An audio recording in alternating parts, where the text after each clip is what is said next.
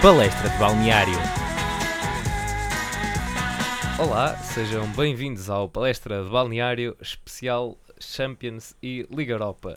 Eu sou o Diogo Metel. Eu sou o Francisco Etano. Eu sou o Sam Macedo. Olá, sou Miguel Lopes. E eu sou o José de Sá. Hoje temos, portanto, um estúdio cheio para falar destas noites milionárias que se foram vivendo nas meias finais. Uh, vamos falar dos golos, dos lances de maior importância, de táticas e dar a conhecer também algumas curiosidades. Vamos começar pela Liga dos Campeões. A final vai ser realizada no dia 26 de maio eh, e vai ser o Real Madrid contra o Liverpool.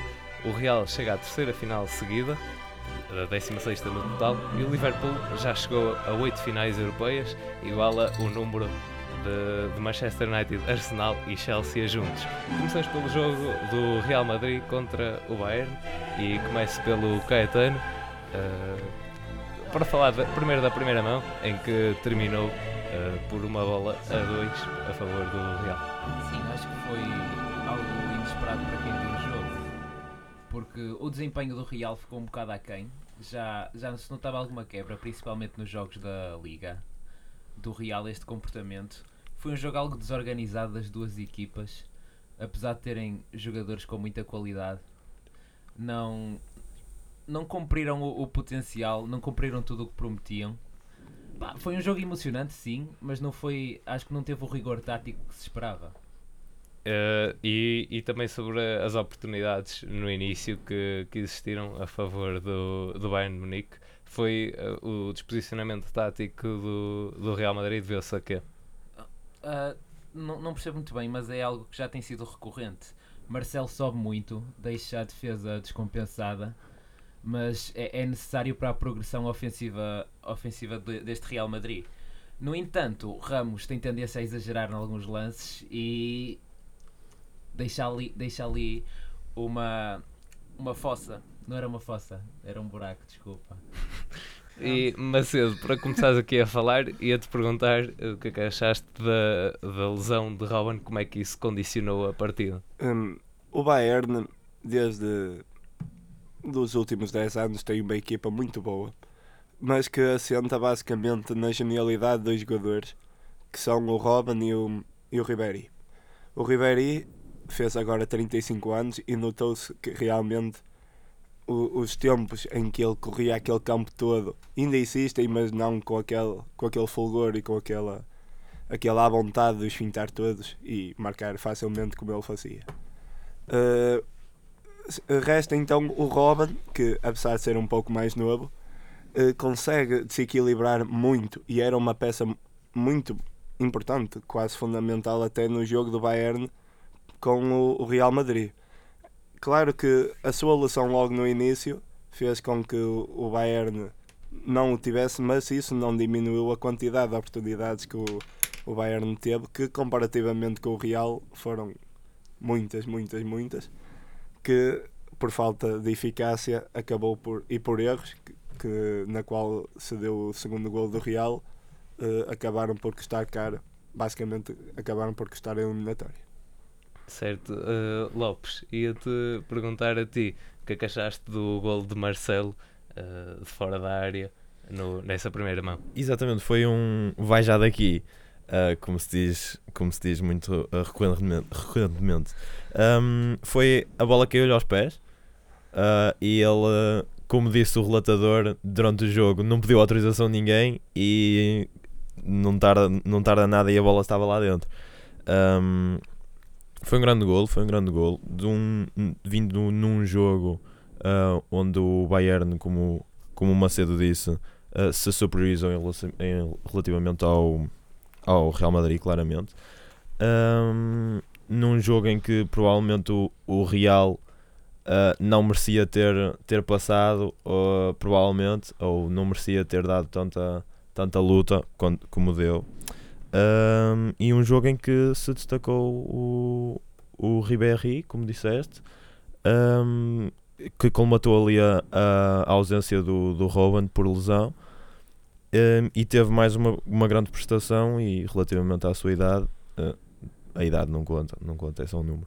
Muito bem. E quanto à segunda mão, eh, Kimmich eh, inaugurou logo o marcador e, portanto, aqui poderia haver essa reviravolta a favor do, do Bayern, mas depois Benzema aos 11 e aos 46 acaba por, eh, por marcar ali os dois golos essenciais para o Real Madrid. Rames ainda, ainda empata a partida, mas com o golo fora eh, o Real consegue passar.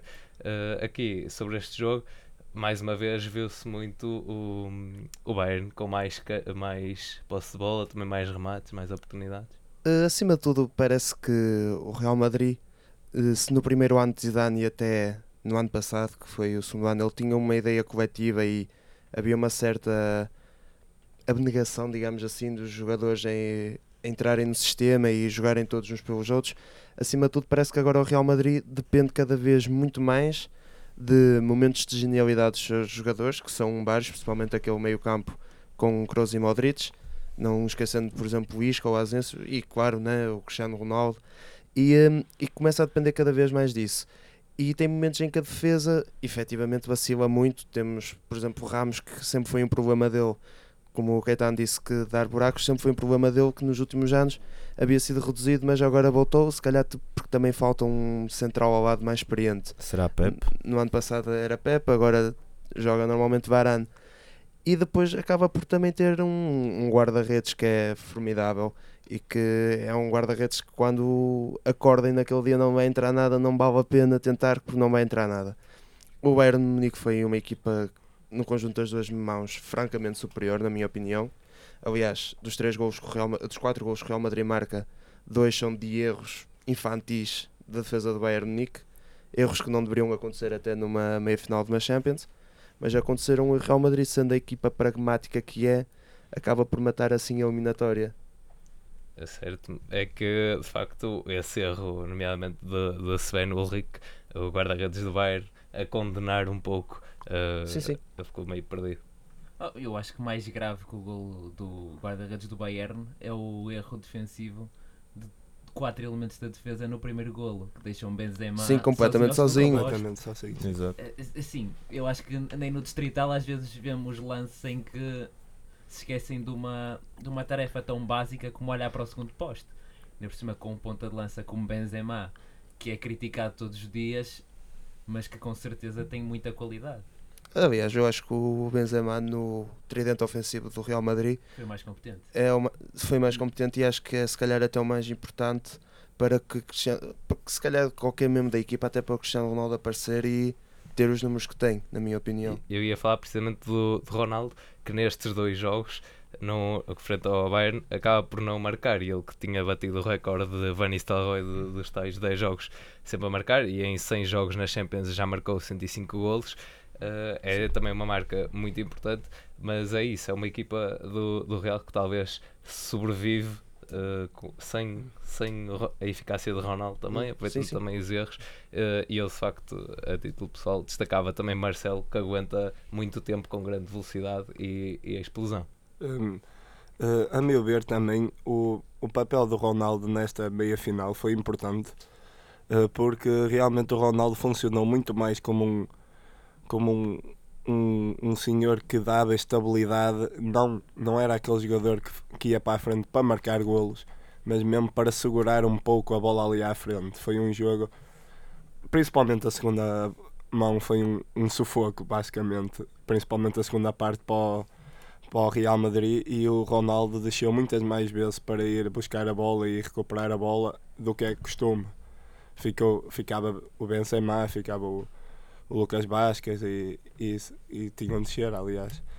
Eh, mas o Benzema ficava lá, mas o Ronaldo descia e ia tentar sempre recuperar a bola e foi um jogo de esforço de toda a equipa do Real, que é preciso salientar perante a enorme pressão de que foram alvo na segunda parte. O que, é, o que é um bocado impressionante, porque, ah, porque o Real Madrid já no último jogo tinha poupado os jogadores ahm, e, e com os jogadores todos frescos fazer uma prestação daquelas, acho que é, acho que é um pouco pres- impressionante porque foi, foi uma clara ah, exibição fracassada, digamos, ah, do Real Madrid que obteve resultados, mas deixou muito a desejar. Sim, e, é. sendo- e- Eu acho que é mais a questão de. Eh, houve muita vontade, mas só que há algo taticamente que está a falhar e que não é só vontade que consegue resolver. Sendo assim, o Real passa para a final. Desde 1992 já tem 7 presenças. Ronaldo leva 6, a Juve tem 6 e o Bayern, por exemplo, 5. Vamos avançar para um jogo, curiosamente com 5 no resultado. Falamos, claro, do Liverpool 5, eh, Roma 2. Eh, perguntava ao Macedo eh, também aqui um, um pouco a história antes de, de chegar a este jogo contra o Liverpool que teve eh, a magia do, do jogo contra o Barcelona. Hum, o Roma é uma equipa que tem um coletivo muito forte, além de ter uma legião de fãs também muito forte, que praticamente transporta a emoção toda para o campo e para os jogadores. Realmente, o- a, a forma como o Roma passa contra o Barcelona em casa é qualquer coisa de impressionante, porque o, Barcelona foi praticamente anulado aquele jogo. E era, pronto, era injusto que a Roma não passasse perante aquele jogo enorme que fez. Eh, claro que com o Liverpool que está a passar uma fase muito boa e que está realmente pronto, a melhorar a cada jogo, com grandes jogadores como o Salah, claro, Mané e, e mesmo a própria equipa que já é experiente, eh, bem sempre a melhorar. E mesmo assim, esse jogo, apesar de ter acabado com um resultado bastante avolumado para, para o Liverpool, foi um jogo, apesar de tudo, dividido que teve, apesar de toda oportunidades de parte a parte e que as duas equipas jogaram bem. Claro, com uma eficácia grande do Liverpool. Eu, eu ia dizer aqui só eh, sobre este jogo em, em concreto que se calhar o número de golos sofridos pela, pela Roma não foi pelo facto de jogar com, com os três eh, defesas contra Firmino, Salah e Mané. Eh, e depois também, curiosamente, eh, quando passa para, para, o, para o sistema de quatro defesas é quando Salah sai, penso que a diferença são só dois ou três minutos.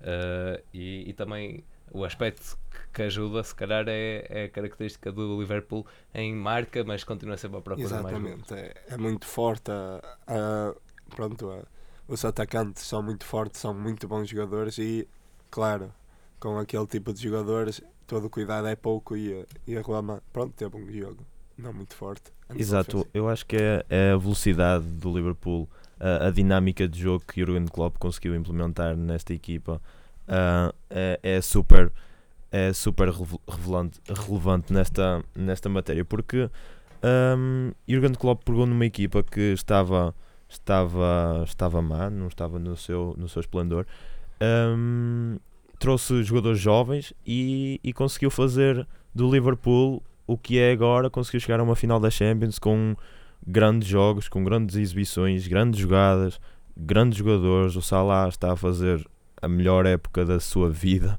eh, sem, ehm, sem, sem qualquer objeção. Ehm, e eu acho que o mérito vai para, inevitavelmente, para Jurgen Klopp, porque é um grande treinador, já o tinha mostrado no, no Borussia. Ehm, e espero sinceramente que o Liverpool tenha muita sorte nesta, nesta final da Champions, porque merece. Hum, é complicado para mim falar um bocado tanto do Liverpool como da Roma, porque uma é a minha equipa de Itália e outra é uma equipa por qual nutro eh, tenho muita simpatia e por qual se calhar o seu treinador é provavelmente um dos meus treinadores favoritos, se não o meu treinador favorito. Eh, para explicar o 5-2 do Liverpool eh, em Liverpool, à Roma, eh, pegava um bocado se calhar pelo esquema 3 centrais. Não que fosse uma má ideia, mas só que a sua realização foi um bocado má. Mas repara, talvez se a Roma tivesse sucesso, esta questão também não se punha. Portanto, há Sim, essa sim, sim. injustiça também, Claro. mas neste caso foi evidente. Claro, eu compreendo, mas eh, a Roma tem jogado praticamente a época inteira em 4-3-3. Eh, tem sido Fázio, e Fázio e Manolas os grandes pilares defensivos da equipa. E, eh, e pôr Juan Jesus, que é um jogador um bocado propenso a ter alguns erros durante um jogo, que se também notaram nesse jogo, é um bocado negativo. Aliás, a passagem depois para os dois centrais e para uma defesa a 4 levou, aos, levou a dois golos do Liverpool. Claro, na altura também Salah já não estava em campo, por isso também é complicado comparar uma, uma equipa a jogar em três centrais contra a, a força completa do Liverpool, que é imensa, contra a- o jogador mais preponderante daquele ataque. Mas, hum, assim, foi um jogo que o Liverpool mereceu completamente a vitória, chegou ao 5-0 muito facilmente, digamos assim, e depois eh, sofreu dois golos já na parte final, também porque a Roma começou a votar e a tentar levar o jogo para o Olímpico, onde acabou por ganhar 4-2. Sim, a, a eliminatória foi sendo aberta eh, com esses dois golos eh, no- perto do fim. Uh, Caetano, E- para falar sobre a, sobre a segunda mão também desta. Sim, deste mas antes disso deixa-me só aqui comentar o que o Sá disse. Eu acho que a questão não foi, não foi só dos três centrais, foram ser os três centrais contra a Salah. A equipa desce muito, ele ganha espaço ali frente à área e a partir daí faz o que quer quando recebe a bola. Mas o Salah é um perigo porque Pois, ele é demasiado exato. rápido. Se, lhe das, se estás a pressionar alto, ele vai pelas costas e não o apanhas. Se lhe das passo à frente da área, ele remata e é gol. É sempre muito complicado. Mas sabes que nesta matéria eu concordo até com o Metel. Eu acho que foi mérito do ataque do Liverpool e não falha da defesa do, da Roma, porque o ataque do Liverpool foi, é, um- é, é, é impressionante. É impressionante ver aqueles jogadores a, a, a funcionarem juntos, é impressionante a, a dinâmica deles. Eh, E é muito difícil de, os defender, quer seja com quatro defesas, quer seja com três. Eu acho que, como o Metel disse, aqui era uma boa ideia que estava ali a, a tentar ser implementada. Um, e foi definitivamente por, por mérito do, dos jogadores de Liverpool e não tanto por falha da, da defensiva do, da Roma que poderá não ter tido tanto sucesso. Sim, e quando se fala também naqueles três nomes que eu disse, também juntar Milner, que fez a nona assistência na, na Champions e ultrapassou também o recorde de Rooney e Neymar. Uh, mas sobre, a, sobre mesmo a, a segunda mão, uh, foi um jogo em que as defesas estiveram claramente a um nível inferior e os ataques, ambos potentes, a conseguirem marcar uh, os golos. Uh, assim, o, o Liverpool entrou como queria, que era tentar marcar primeiro para arrumar de vez a eliminatória. Conseguiu fazê-lo, uh, chegou ao, o 1 a 1 chegou de um gol muito caricato que Milner acaba por introduzir a, própria, a bola na sua própria baliza e logo de seguida, nem 5 minutos, penso eu, o Liverpool faz o 2-1 e penso que aí toda a gente já sabia que a eliminatória estava acabada. A partir daí o Liverpool perdeu um bocado o fulgor, porque também é um bocado uma característica negativa das equipas de Klopp, que é aos 70, 75 minutos devido ao intenso, à intensa pressão que faz, o chamado gegenpressing, as equipas fisicamente começam a se ressentir e se formos a ver o Liverpool sofre grande parte dos gols depois desse, desses minutos, 70, 75 minutos. E foi nesse espaço que a Roma, se não me engano, marcou dois ou três gols Sim. e uh, a eliminatória, como se- a eliminatória ficou um bocado aberta, porém já não havia tempo, mas mesmo assim é um bocado um susto que o Liverpool escusava ter passado e que talvez Klopp vá aprender com isso. é que a, Ro- a Roma também, antes de, de marcar esses gols que falaste, também consegue 4 ou 5 oportunidades que se tinha concluído era bastante diferente. Uh, mas também esta eliminatória premiou os, os adeptos com um excelente gol de Nangolan e na primeira, na primeira mão também Salah com a sua obra de arte no gol ao canto superior. Uh, Macedo, tens algum comentário a estes dois golos? Eh, realmente foram, pronto, foram golos muito bem conseguidos e golos de fazer levantar o estádio. Eh, pegando um bocado no que o Sá disse, eh, realmente foi um, um jogo em que ambas as equipas estiveram bem. As, as defesas pronto, não estiveram no seu, pronto, no seu melhor, mas as equipas no geral estiveram bem. Isso notou-se na, no jogo em si, na agressividade do jogo, da, da forma como tentavam chegar ao golo. O Roma, claro que consegue chegar aos golos depois do Liverpool abrandar um pouco, mas tiveram oportunidades. O Liverpool também teve oportunidades a acabar de vez com a eliminatória, como se chegou a pensar, como o Sá disse. E foi um jogo muito bom de se ver e realmente aprazível de estar no sofá a ver. Eh, vais acabar ou Eu posso dizer alguma coisa? Champions, Ah, só, só, só para um dado curioso que se calhar não tens aí, a última vez que o Real Madrid perdeu uma final da Champions foi precisamente contra a Roma em 1900, eh, contra o Liverpool, desculpem, em 1981. Está, está anotado então, muito bem. Vamos avançar para a Liga Europa agora eh, e de dizer que a final vai ser realizada em Lyon, 16 de maio, entre o Marselha e o Atlético de Madrid. E recordo aqui o caminho do Marselha que começou na terceira pré-eliminatória derrotando por 4 a 2 o Donstan e também eh, ficou em segundo classificado no, no grupo I e já agora derrotou por 3 a 1 no total o Braga e do lado do, do Arsenal uh, com digamos assim o histórico Wenger a não conseguir a, a final e o troféu. Uh, começava, podia-te atiçar uh, análise da primeira mão o 1 a 1 Um, é assim, eu fazendo um- já uma coisa geral da eliminatória, eu acho que é o resumo perfeito, se calhar foram estes 10 últimos anos de Wenger. A primeira mão, o Arsenal eh, ficou logo muito cedo em eh, vantagem numérica, com a expulsão de Versalico pai aos 11 minutos, e, eh, e depois eh, demorou muito tempo, tanto para marcar o primeiro gol, como teve imensas oportunidades ao longo do jogo em que poderia ter eh, marcado mais gols e ter arrumado com a eliminatória. Era uma, era, um, era uma primeira mão que podia ter ficado facilmente 4-1 4-1, 4 ou 5-1 se também não fosse a exibição monstruosa do Black. Mas o Arsenal também se pode queixar muito, pois eh, criou lances e desperdiçou muitas vezes lances que até parecia mais fácil marcar do que falhar. Uh, Lacazette, por exemplo, mandou uma bola ao poste, o Elbeck na primeira parte teve 2 1 a 1 com o Oblak e falhou. Mas depois o gol de Griezmann é, é um bocado aquilo que o Arsenal também já vem sendo caracterizado há uns anos, que é erros defensivos estúpidos, infantis. Uh, é um gol de Griezmann que também tem bastante sorte durante todo o lance, né? Koscielny chuta a bola contra a sua própria cara, depois Mustafi escorrega quando vai fazer um corte e, um, e isso pagou-se na segunda mão e o Arsenal foi eliminado. Uh, Caetano, perguntava-te a ti então como é que vias o facto de, do Atlético ter jogado com, com 10 a partir do, dos 10 minutos e, e também as, as defesas de, de Oblak.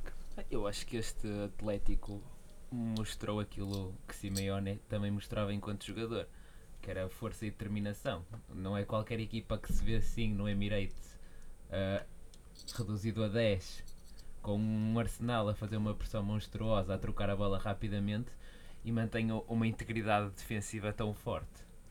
Ainda por cima com Burgos no banco, ali um pouco largado, sem saber muito bem o que fazer.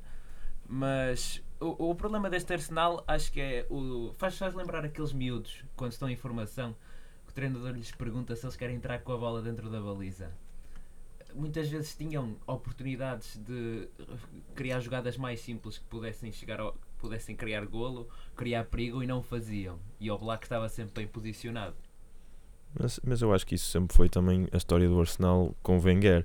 Uh, se, se, nós formos analisar muitas das jogadas do golo do Arsenal uh, com este treinador, são assim: são uh, jogadas com passos, muito passos curtos dentro da área, muito rápidos e nada pragmáticos, como, como foi dito há, há pouco. é exatamente isso, é pragmático. Pois, é exatamente o contrário do Arsenal. Exato, e acho que isto foi assim, uma vitória do, do pragmatismo e de um Arsenal que, quando chegava mesmo ao último terço, não tinha ideias. Não tinha uma ideia concreta. Primeira ou segunda mão? Uh, eu acho que mesmo das, das duas. Estavam perdidos. Estavam perdidos. Na primeira eles chegavam lá, mas depois parecia que faltava aquele impulso final para colocar a bola lá dentro. Parecia que os jogadores queriam fazer mais um passo, queriam colocar mais uma bola, não queriam assumir a responsabilidade. O problema deste Arsenal é que ninguém quer assumir a responsabilidade e Wenger levou as culpas todas e vai-se embora assim é que uh, aqui eu ia acrescentar este dado. Uh, foi o, o, jogo 250 de Wenger nas competições europeias, este da, da segunda mão. Não, não passa, sofre um pouco essa, essas consequências. E foi este jogo que permitiu ao Atlético carimbar a quinta presença na final da, da UEFA e pode ser a, a, terceira conquista. Neste jogo da segunda mão, curiosamente, é o Arsenal que começa em dificuldades com Koscielny a lesionar-se sozinho Sim, sim, uma lesão de tendão daqueles que quer uma pessoa quer queira, quer não, é o líder da defesa Koscielny, apesar de já não ser um jogador em que se pode confiar, ainda é o líder da defesa do, do Arsenal. Chambers entrou bem, na minha opinião, foi o melhor membro da defensiva do Arsenal ontem. Não, Mustafi teve os seus erros habituais e é um jogador que parece que não consegue não se atirar para o chão em cada lance que vai disputar. Uh, Monreal e uh, Bellerin foram sempre comidos, digamos assim. Principalmente no, no lance do golo. Sim, pelos, pelos avançados do pelos avançados extremos do Atlético de Madrid e mesmo no, no quando o Arsenal ia para o ataque foram muito displicentes a nível de cruzamentos que não, não devem ter feito um. O meio campo ontem também não funcionou muito bem com o Wilshere e Ozil demasiado desaparecidos do jogo o que levava a que muitas vezes Lacazette e o Welbeck ficassem demasiado isolados entre si e tivessem que assumir também eles as responsabilidades da criação muitas vezes. Uh, o Atlético de Madrid, nesta segunda mão, jogou bastante melhor que, a primeira também porque jogou 11 para 11, uh, criou muitos avanços, podia ter criado uma, uma vitória também larga. Uh, dois, três se calhar um 2 ou um 3 0 ontem não seria desajustado em relação ao, ao que se passou em campo e, uh, e acaba por ser um justo vencedor da eliminatória. O, o Atlético, por exemplo, já não sofre nenhum gol em casa desde janeiro. Uh, também como é que vês esse aspecto, Lopes? Uh, o Atlético uh, em casa sempre, sempre é sempre famoso por ter por ser muito, muito forte. Um, afirmando mais uma vez aqui contra o Arsenal. Eu sobre este jogo só tenho, só tenho a dizer que tipo, tenho muita pena, tenho muita pena, principalmente pelo Wenger. Uh, é, um, é um treinador que admiro, que admiro muito e gostaria de o ver numa final da Liga Europa, gostaria de o ver a ganhar a Liga Europa uh, na sua última época pelo Arsenal. Isso não vai acontecer com muita pena minha.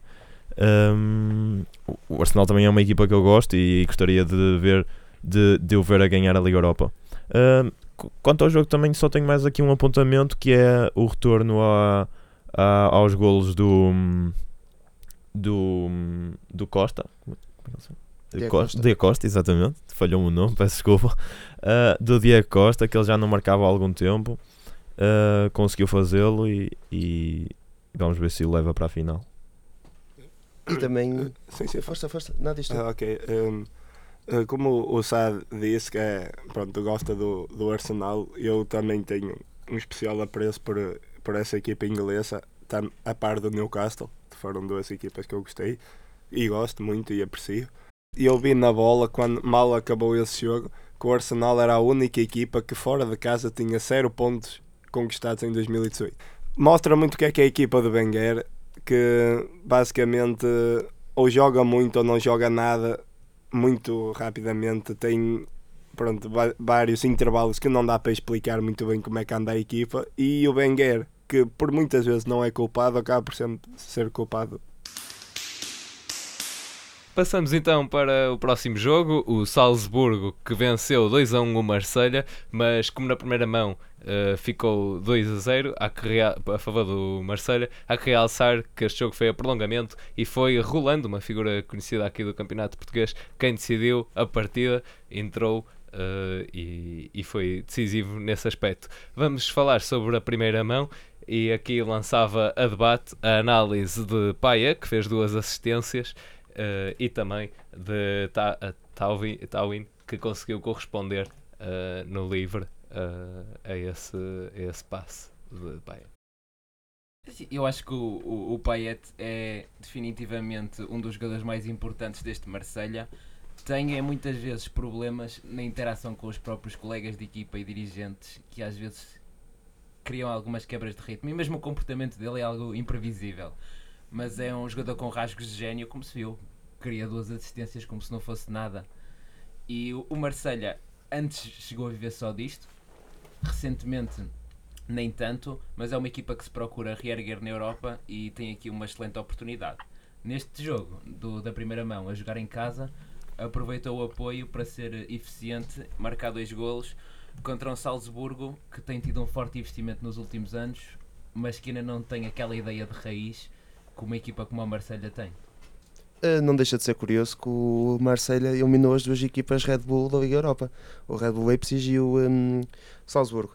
Sobre o Payet, é, é aquilo que já sabia, tipo, as pessoas viram o que ele fez no West Ham ainda há um ano, que basicamente obrigou a que o vendesse de volta para o Marselha. E o Marselha é uma equipa que, como disseste, antes era demasiado de Payet e agora tem movimentos ofensivos e até defensivos bastante interessantes.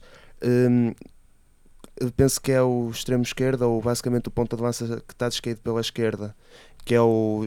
Normalmente costuma ser o Germano, não sei se ontem foi, que hum, muitas vezes uh, transforma-se num ponta de lança puro e, e, um, e junta-se a quem é que esteja no ataque, muitas vezes Mitroglou também. E uh, basicamente o corredor esquerdo é feito por Jordan Amavi, que, que é basicamente um, um extremo, na verdade. E depois tem. Uh, e basicamente joga quase num 3-4-3, na verdade, e não tanto num 4-2-3-1. Uh, Luís Gustavo é um dos membros mais importantes da equipa. depois dá um equilíbrio gigantesco no, no meio campo e é um jogador que, que o Marselha fez muito bem em buscar, pois acaba por ter jogadores que podem não ser tão flash ou que sejam tão notados, mas que acabam por dar a consistência que a equipa precisa para que os membros do ataque consigam fazer aquilo que querem fazer, que é não se preocupar tanto com certos momentos defensivos. Bem, de facto, aquilo que tu disseste é verdade. O Luís Gustavo já tem uma experiência notável em vários clubes grandes eh, e agora está no Marselha e dá muita consistência ali ao meio campo. Um, também falaste em muitos outros jogadores de Marselha, mas eh, nestes dois jogos, principalmente na primeira mão, Marselha fez um jogo credível, um jogo bom eh, e eh, aproveitou o facto de realmente o, o Salzburgo não ter estado pronto, na- nos seus melhores dias de inspiração na primeira mão. Algo que mudou e drasticamente na segunda, mas a primeira mão eh, o Marselha jogou muito bem, marcou dois golos e podia realmente ter marcado mais. Eh, claro que pôs-se um bocado à sombra da bananeira na segunda mão e eh, pronto, esteve muito próximo de poder levar aquilo a penaltis e poder até perder. Sim, exatamente nesta segunda mão, eh, os golos de Aidara aos 53 minutos, uma jogada individual, que ele depois acaba não é um por ser. golo, Diogo. Não é um golo. Foi um gol espetacular. Exatamente. Um gol um golaço. espetacular. Chama as E, coisas pelo nome. é, pois, só que ele depois mancha a sua exibição eh, ao ser expulso aos 118 minutos. Exato. Sar eh, marca na própria baliza eh, e, e depois também Rolando, eh, como é que esse, esse lance do, do canto e o gol de Rolando, eh, Caetano comenta essa parte. Rolando, já, já dizia hoje o, o L'Equipe, o, o Rolando Ballon d'Or. E ali no meio se do a nada... votação fosse, se a votação Sim, fosse se a a seguir ao jogo, Fosse, fosse dos adeptos do Marselha, com certeza que ganhava. Mas ali, é- eu acho que é um golo precisamente a Rolando. Ali discreto, no meio do nada aparece, cabeceia e dá ali uma eliminatória que quase chegou a parecer perdida. Não foi cabeceada, foi um cabeceamento. Foi um. Foi um cabeceamento foi- com o pé. Não foi um Foi um cabeceamento. cabeceamento com o pé. É exatamente um cabeceamento com o pé. mais à mão. O Rolando entra e marca um golo ali quando quase ninguém esperava. Tudo levava a crer que ia a penaltis e consegue, consegue dar a vitória e termina ali com qualquer hipótese do, do Salzburgo passar porque teria que marcar dois golos e em 4 minutos, 5 minutos era uma tarefa impossível. Só, só um facto interessante: o, no jogo de ontem, o Marselha tem um remate à baliza. mas mesmo Exato. assim há várias, há vários, há vários cruzamentos de paia eh, aos, quais, aos quais também uh, Germa ter dado. tentou responder. Sim, a. Germa tem sim a sua grande oportunidade. Eh, também uh, Munas Badur também tem assim uma, uma oportunidade. Eh, e já agora eh, Pelé, eu acho que é, é de destacar todas a- as defesas que consegue executar, nomeadamente a remates de André Ramalho e, e Shang Yong. Eu, eu também gostava aqui de realçar outra, outro elemento da equipa de Salzburgo, porque embora eles tenham perdido, eu acho que hum, o futebol também vive de pormenores. Hum, e os pormenores é um, é um fator ah, importantíssimo naquilo que é hum, a descrição que nós fazemos daquilo que gostamos do futebol. E há ali, há ali um pormenor técnico de um jogador, de um jovem jogador do, do Salzburgo que entrou uh, vindo do banco do Minam, Minamino, uh, o japonês, uh, que ele faz ali um túnel sobre o jogador de, do Marselha que é absolutamente uh, delicioso e, hum, e é para isto que também, que também vemos futebol e que também adoramos, adoramos estes pequenos momentos. E, e esse pormenor, de facto, aqui a ser tido em conta pelo, pelo Miguel Lopes, e bem, acabava também dizendo que, que Marselha chega a uma final da Taça UEFA barra eh, Liga Europa pela terceira vez, eh, sendo derrotada em 1999 e em 2004. Será que é desta em 2018 que leva o troféu? Eh, Sá. Uh, um, assim, o Marselha é uma equipa que vai jogar mais no ataque contra um Atlético Madrid que vai, como sempre, tentar ser pragmático. Eu penso que o Atlético Madrid já tem uma grande experiência europeia em comparação com o Marselha e penso que na final vai-se notar, pois uh, Diego Simeone não tirando que se formos a ver, ele perdeu finais contra o Real Madrid, perdeu ou com um gol a cair de Ramos, cair do, do, um, Pá, do PAN de Sérgio Ramos, que em- empatou o jogo e depois acabou por perder no prolongamento, ou então perdeu em penaltis com o Real Madrid. E, de certa forma, eh, Diego Simeone já merece ganhar pela segunda vez, se não me engano, um troféu com o Atlético de Madrid. Eh, além disso, também gostava de só dizer uma coisa que é, é francamente interessante ver a evolução tanto do Red Bull Salzburgo como do Marselha. Pois Marselha penso que ainda há duas ou três épocas nem foi à Europa e estava com alguns graves problemas financeiros e eh, técnicos e agora está numa final, o que é sempre bom para o futebol francês. E também o Salzburgo, que ainda há, há cerca de um ou dois anos perdeu o, o seu maior marcador da história moderna, Jonathan Sariano e outros membros importantes, como eh, o Keita, que está no Leipzig e agora vai para o Liverpool, ou até o Sadio Mané. E as pessoas não pensavam que eles iam decair muito e passado pouco tempo estão a fazer a sua melhor eh, experiência europeia de sempre. Sempre é bom notar isso. Uh, só um ponto também que uh, o Marselha é uma equipa que principalmente há 30 anos, 25, era uma equipa com muito boa a nível europeu e que detém uma história uh, digna de ser contada realmente às próximas gerações. Uh, e pode ser um dos principais trunfos para o qual possa uh, ganhar esta final é levar a história consigo pode não servir de nada, mas sempre ter uma espécie de legado a quem nós temos de, pronto, de dar a nossa vez de ganhar e continuar esse legado pode ser o que pode vir a, a ganhar a, a final. Eu agradeço então a vossa participação aqui no Palestra do Balneário. Só uma, uma última palavra eh, a cada um. Eh, portanto, quem é que se vai defrontar na Supertaça Europeia em agosto? Uh, vai ser o Liverpool o Atlético de Madrid. Liverpool Atlético também. Liverpool-Marselha. Eu concordo com o Marcelo. Liverpool-Marselha. Muito bem, da nossa parte foi tudo. Voltamos para a semana com um, um especial derby e também, talvez, de, com uma equipa já campeã na, na Liga NOS Esperamos que e não. também que sim. com, e também com, a, com uma análise de todos os jogos da jornada, os restantes. Da minha parte, é um abraço. Dois. Um terceiro grande. Quarto. E da minha são 4 e um beijinho.